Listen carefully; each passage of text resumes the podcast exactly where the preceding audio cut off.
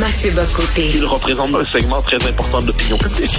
Richard Martineau. Tu vis sur quelle planète? La rencontre. Je regarde ça et là, je me dis, mais c'est de la comédie. C'est hallucinant. La rencontre. Bocoté. Martineau. Alors, tu veux parler euh, des jeunes de Stop Oil qui s'en sont pris à une toile à Londres. On sait qu'ils ont jeté là, certaines des militants écolos jetaient de la peinture sur certaines toiles, heureusement protégées derrière une vitre. Mais là, ils sont allés à une étape supérieure. On les a vus en train de cogner sur la toile à coups de marteau. Ouais, exactement. Donc c'est en fait c'est c'est c'est une une forme d'étapisme dans le délire. Donc ils ont d'abord garoché, hein, on s'en souvient, de la soupe aux tomates sur les œuvres. On pourrait dire poliment, c'est biscornu. C'est un peu étrange, c'est saugrenu. Bon. Euh, ensuite, deuxième étape, euh, ils ont, on s'en souvient, ils se collaient la tête sur ça. Donc, il faut voir, il faut s'imaginer le jeune woke, ce que tu appelles, ce que tu as appelé avant les autres le petit lapin, hein, avec sa, son regard un peu égaré, euh, incertaine qu'il est, avec des cheveux roses ou mauves, puis euh, dépenaillé, puis manifestement, il a pas l'air de vivre, il est plus proche du zombie que de l'être humain normal. Puis là, il se colle la tête là-dessus, puis il se met à hurler « Stop oil, stop oil, stop oil ». Et puis quand on cherche à lui arracher la tête, au sens formel du terme, c'est-à-dire de la peinture pour le, ramener parmi le commun des mortels, il hurle en étant très, en se traînant dans le musée comme un ver de terre. Mais là, une étape supplémentaire a été franchie naturellement, et tu le disais, les nouveaux militants de la chose sont arrivés, là, ils décident de, de casser la vitre de protection avec des marteaux, des, des pics, et ainsi de suite. Qu'est-ce qu'on voit à travers ça? On peut se contenter, on pourrait se contenter de dire, euh, c'est une forme de, comment dire, de, militantisme fanatisé, mais on n'irait pas assez loin.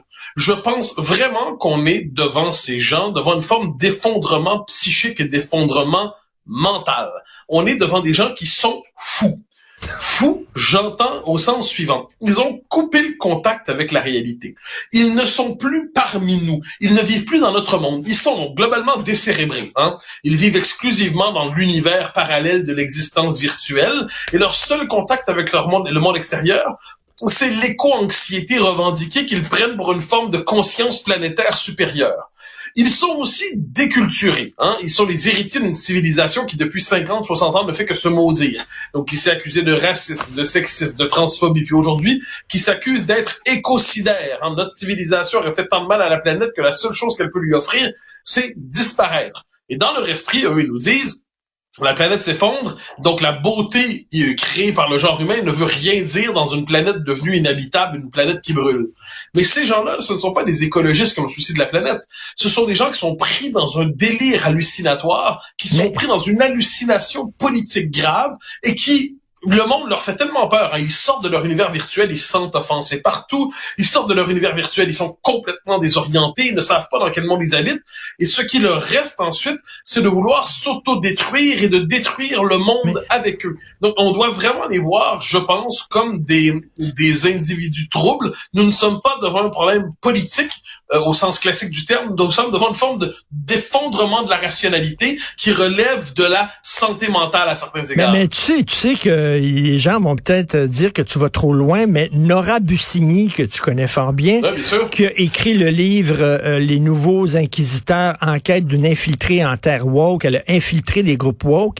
Et elle le dit, euh, Mathieu, elle le dit, Nora euh, Bussigny, il y a beaucoup de gens qu'elle a fréquentés dans ces milieux-là qui avaient des problèmes de santé mentale. Elle dit c'est des gens qui ont des problèmes psychologiques profond. Ah. Et avant, ces gens-là rentraient dans des sectes religieuses et tout ça. Ben là, ils rentrent dans des mouvements comme ça parce que dans leur tête, ça va pas. Mais ça, c'est la chose qu'il faut aussi dire. Puis là, j'entends l'argument, oui, il ne faut pas stigmatiser. Mais évidemment qu'il ne faut pas stigmatiser, c'est pas la question, mais les mots ont une portée. Les mots ont une signification plus large. Les mots, quand on dit un problème, ce sont des gens qui, sont des malades mentaux, c'est comme des gens qui sont pris dans une hallucination, qui sont coupés du réel. Je pense que c'est la définition. Il y a une formule de bien Chesterton, on dit, on doit toujours se tourner vers Chesterton, dit le fou n'est pas celui qui a perdu la raison, mais qui a tout perdu sauf la raison. ça, c'est intéressant. Parce que qu'est-ce qu'il veut dire par là? C'est les gens qui sont enfermés dans une idée qui tourne sur elle-même et puis qui ne voient plus le monde extérieur. La contradiction leur est impossible parce qu'ils sont enfermés dans une vérité révélée, absolue. Et moi, ce qui me frappe, c'est que dans notre époque qui se veut en rupture avec les religions, euh, notre ami Perkins, qui est à ton micro, euh, est en guerre perpétuelle contre les religions, mais peut-être devrait-il détourner ses canons du catholicisme ou, euh, je vous parle du luthérianisme, si ça y fait peur, pour se tourner vers ces nouveaux mouvements religieux, des mouvements religieux qui font écho en fait à ce qu'on a appelé au 20e siècle les religions politiques. Donc c'était quoi les religions politiques? C'était ce qu'une formule de Raymond Aron euh, et de Eric Vogelin. Alors qu'est-ce qu'on disait? Ça voulait dire le, on a cru autrefois que le, le paradis était dans l'autre monde. Mais là, ce qu'on a dit avec la modernité, c'est qu'on va faire le paradis en ce monde. Hein? La société parfaite est possible. Mais qu'est-ce que ça veut dire concrètement? C'est-à-dire que si j'ai la, solution de la société parfaite, ben vous êtes un ennemi de l'humanité. Et si vous êtes un ennemi de l'humanité, au mieux, je vous fais taire, je vous censure. Au pire, je vous déchois civiquement de votre existence civique. Et au pire, pire, pire, ben, je vous censure et je vous tue. Et ça, c'est l'histoire du, 20, du 20e siècle. Le 21e est un peu, un peu différent. Mais là, je pense qu'on doit traiter ces cas-là vraiment comme des cas de, de perte de contact avec la réalité. Et ils auraient besoin, parce que moi, j'en entends plusieurs personnes dire, mais il faut les comprendre, il faut être tendre. Non ils ont besoin, je crois, de rencontrer un mur, le mur de l'autorité, le mur de l'autorité qui va leur dire, un instant, devenez adulte. Parce que pour l'instant, c'est une adolescence perpétuelle sous le signe de l'éco-anxiété fière d'elle-même. C'est le messianisme. Hein? Il y a des gens qui disaient, euh, euh, des staliniens qui savaient comment euh, transformer la Terre en paradis. ils ont une mission sur Terre. les Pol Pot étaient comme ça. David Koresh était comme ça. Les ouais. religieuses, etc. C'est l'idée, j'ai une mission. Je suis sur Terre pour remplir une mission. Et je vais la remplir quoi qu'il quoi qu'il arrive, quoi que je fasse. Mais tu moi, je, je, suis, à la différence de certains, moi, je, moi, je suis assez ouvert en général aux, aux religions en général. Moi, je considère que c'est une quête légitime, la quête de la transcendance, le mystère des origines, le drame absolu de la mort. L'homme a cherché, qu'est-ce que c'est la religion?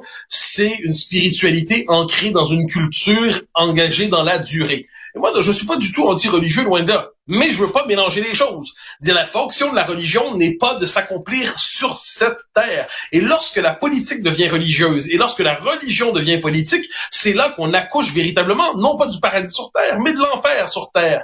Et en ces matières-là, moi, je trouve tout à fait légitime de prier, je trouve tout à fait légitime de méditer sur des textes sacrés, je trouve tout à fait légitime de les interpréter, mais je ne trouve pas légitime de voir des gens se transformer en, en figure, en messianique, je reprends ta formule, qui se disent, mais j'ai tellement raison que si je suis le bien, ben vous êtes le mal. Et si j'ai une révélation absolue, tout m'est permis. Si, comme le disent les jeunes éco-anxieux revendiqués aux cheveux mauves, euh, si le monde va brûler si on ne m'écoute pas, ben, tout m'est permis pour empêcher le monde de brûler. Et moi, c'est cette espèce de point de contact entre religion et politique qui demeure un des grands, grands malheurs de l'esprit humain. Et je reviens dans le livre de, Nora Bussigny. Euh, elle disait dans le groupe woke qu'elle avait infiltré. Il y avait une fille qui avait de l'embonpoint, faisait de l'embonpoint, était grosse et tout le monde l'aimait parce que, bon, elle était victime de grossophobie. Puis bon, elle était une, victime. Puis on sait que dans ces milieux-là, on aime les victimes. Et soudainement, cette fille-là euh, a annoncé qu'elle voulait perdre du poids euh, pour des raisons de santé. Et là, les gens étaient déçus puis ils l'ont comme euh, rejeté. Elle était personnelle non grata, mais c'est de la folie ah, furieuse. On y revient. il faut, il faut un moment donné, il faut cesser. je, vais, être méchant, mais il faut cesser d'être respectueux envers ce qui n'est pas respectable. On est devant des délires idéologiques. On est devant des délires politiques. On est devant un effondrement de la rationalité. On est devant un effondrement psychique en fait. Et je pense que nous sommes en droit, mais même en devoir de le dire. dire une fille qui est trop grosse qui perd du poids, c'est pas une mauvaise nouvelle pour la lutte contre la grossophobie. C'est une bonne nouvelle pour sa santé. Et à rigueur, c'est une bonne nouvelle pour les politiques de santé publique.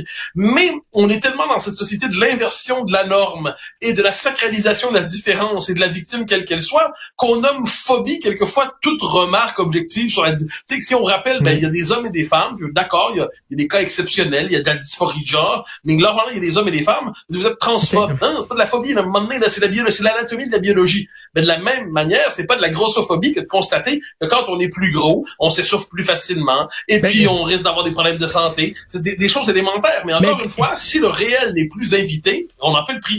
Et écoute, en, terminant, moi, je me, je me méfie toujours des gens qui ont qui, qui, ne parlent, qui, qui, sont qui sont rien sur leur cause. Toi, tu as une cause qui est très importante pour toi, c'est l'indépendance du Québec. Mais tu sais, ah je, te connais, on se fréquente, on va manger ensemble. Euh, des fois, on peut passer une soirée sans parler, puis on parle de, films de Chuck Norris ou de, de, de n'importe quoi, de livres qu'on on lit, puis on rigole, puis on boit, puis tout ça. Mais tu sais, les gens qui sont sur leur cause, leur cause, puis tout le temps la, ah, veine bleue dans le front, là, tu sais, puis la veine ici, le ben ben sorti dans le ah. cou, là. Oh, ça, ça fait peur. C'est l'esprit, c'est l'esprit de sérieux. Moi, j'ai toujours deux références là-dessus. Hein, c'est Shaftesbury disait, c'est un philosophe euh, il y a quelques siècles, qui disait l'humour fait toujours peur aux révolutionnaires. Parce que qu'est-ce que c'est l'humour? C'est la mise à distance du dogme et de l'esprit de sérieux.